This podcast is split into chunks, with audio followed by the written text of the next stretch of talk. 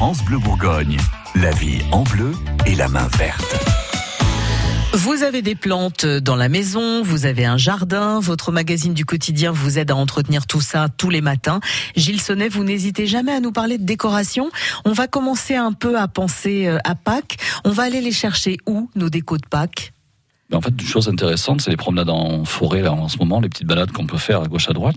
Euh, il y a de la viorme un peu partout dans notre région. De la quoi? De la viorme. Qu'est-ce que c'est? Ce sont ces lianes qu'on voit accrochées aux arbres qui peuvent faire des très belles feuilles en été et qui pour l'instant n'ont pas encore de feuilles, mais qui sont bien souples.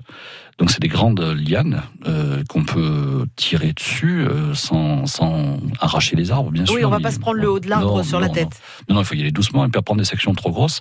Mais c'est une, une glane, donc on peut glaner ça dans la nature, qui est intéressante à faire parce que ça permet de faire des jolies couronnes, des jolis nids, et donc tout ça, ça peut être des préparations pour les décors de Pâques.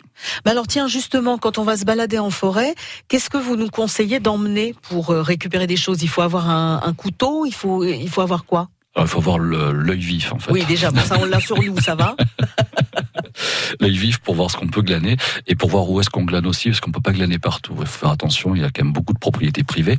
Euh, donc dans ce cas-là, il faut demander, poser la question, c'est quand même mieux. Ça évite de prendre un, petit coup de gros sel dans les fesses. Ouais. Euh, et dans ce cas-là, on amène peut-être un petit sécateur, ça suffit.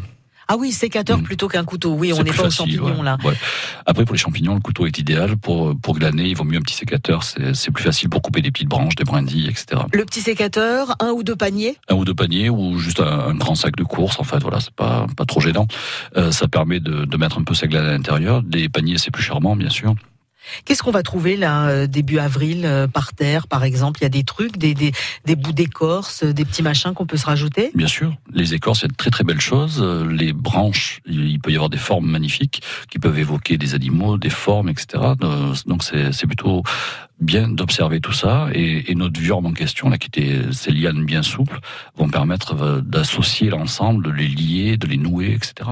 Oui, c'est-à-dire qu'en fait, vous pourriez pas nous donner un conseil précis, c'est plus, on laisse libre cours à son imagination en fonction de ce qu'on a ramené, quoi. Oui, c'est très personnel tout ça, en fait. C'est de l'art, c'est très personnel.